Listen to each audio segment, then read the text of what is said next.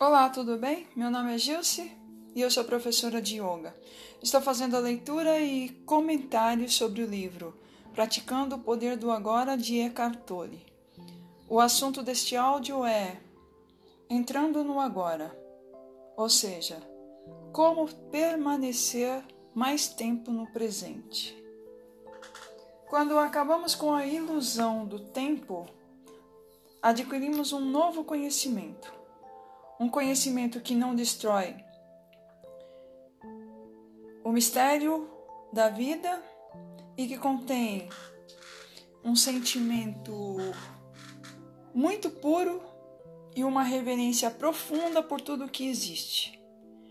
Um conhecimento sobre o qual a mente desconhece.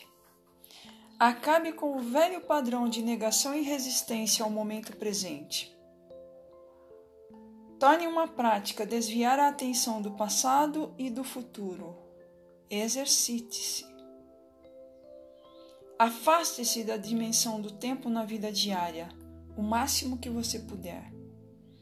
Se você acha difícil entrar diretamente no agora, comece a observar seus pensamentos e veja para onde eles te levam. Você vai notar que geralmente imaginamos um futuro como algo melhor ou pior do que o presente. E imaginar um futuro melhor nos traz esperança e uma antecipação do prazer.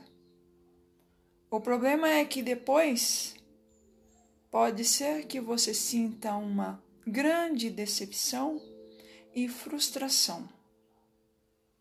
Por outro lado, se imaginamos o pior, vamos criar ansiedade. Ou seja, no final das contas, nós ficamos sempre no final com o negativo, com o ruim para nós. Porque nos dois casos, o tempo é ilusão. O tempo só existe dentro da nossa cabeça, na nossa mente. Ao observarmos nós mesmos, um maior grau de presença surge automaticamente em nossas vidas. No momento em que percebemos que não estamos presente, é aí que passamos a estar presente. Sempre que formos capazes de observar a nossa mente, deixaremos de estar aprisionados. Porque toda vez que a gente está no passado ou no futuro, na verdade nós estamos presos. A liberdade está no presente. Quando nós estamos no presente, no agora, nós estamos livres. Um outro fator surgiu, algo que não pertence à mente quando nós não estamos aprisionados, quando nós estamos prestando atenção ao que acontece agora, nesse exato momento, surge e podemos sentir uma presença observadora. Esteja presente como alguém que observa a mente e examine os seus pensamentos, as suas emoções assim como as suas reações em diferentes circunstâncias. Concentre seu interesse não só nas reações, mas também na situação e na pessoa que leva você a reagir. Perceba também com que frequência a atenção está no passado ou no futuro. Não julgue, nem analise o que você observa. Apenas preste atenção ao pensamento. Sinta a emoção. Sinta o que você está sentindo e observe a sua reação diante de uma circunstância, diante de uma situação. Não veja nada como um problema pessoal. Sentirá então que algo muito mais poderoso que todas aquelas outras coisas que você observa, uma presença serena e observadora por trás do conteúdo da sua mente, que é o observador silencioso. Uma presença intensa se faz necessária quando certas situações provocam uma reação de grande carga emocional, como por exemplo, no momento em que acontece uma ameaça à sua autoimagem, um desafio na vida que nos causa medo, ou quando as coisas vão mal, ou quando um complexo, um sentimento emocional do passado vem à tona.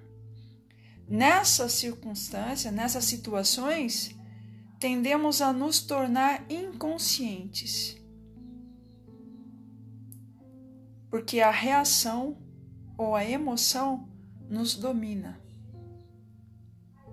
Nós passamos a ser prisioneiros dela, da reação ou da emoção.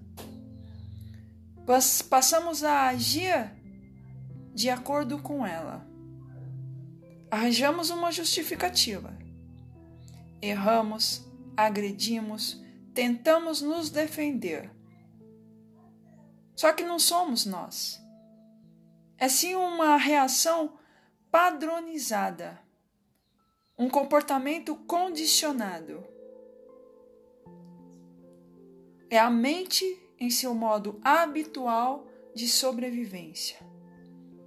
Identificar-se com a mente dá a ela mais energia quando nós nos identificamos com os pensamentos, nós reforçamos esses pensamentos.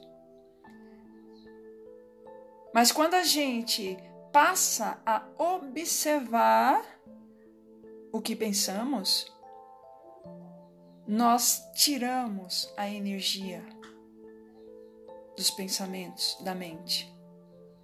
Identificar-se com a mente gera mais tempo enquanto observar a mente revela a dimensão infinita do tempo.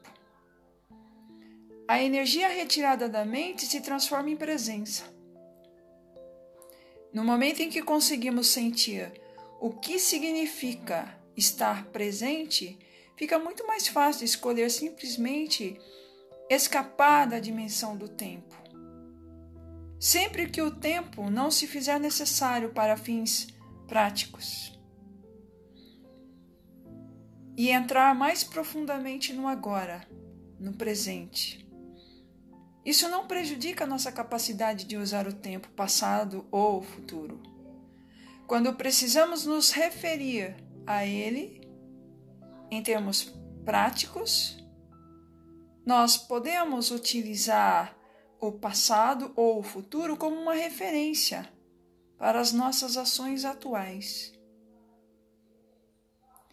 Mas nós não podemos deixar que o passado ou o futuro seja o nosso oriente, porque são ilusões. Mas nós podemos nos orientar para fazer escolhas e decisões baseados no que nós já vivemos.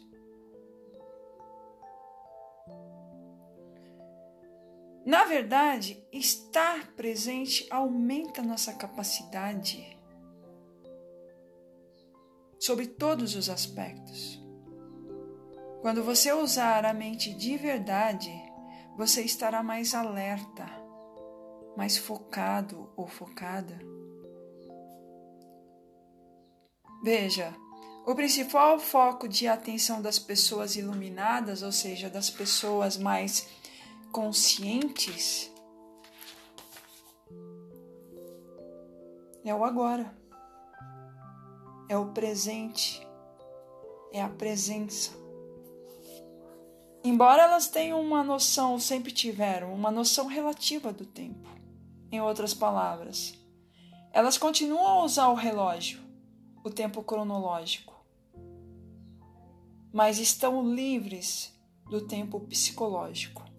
porque o tempo psicológico é que é o problema. Muito bem, eu vou finalizando a leitura e os comentários por aqui. Façam uma boa reflexão e até o próximo áudio. Muito obrigada.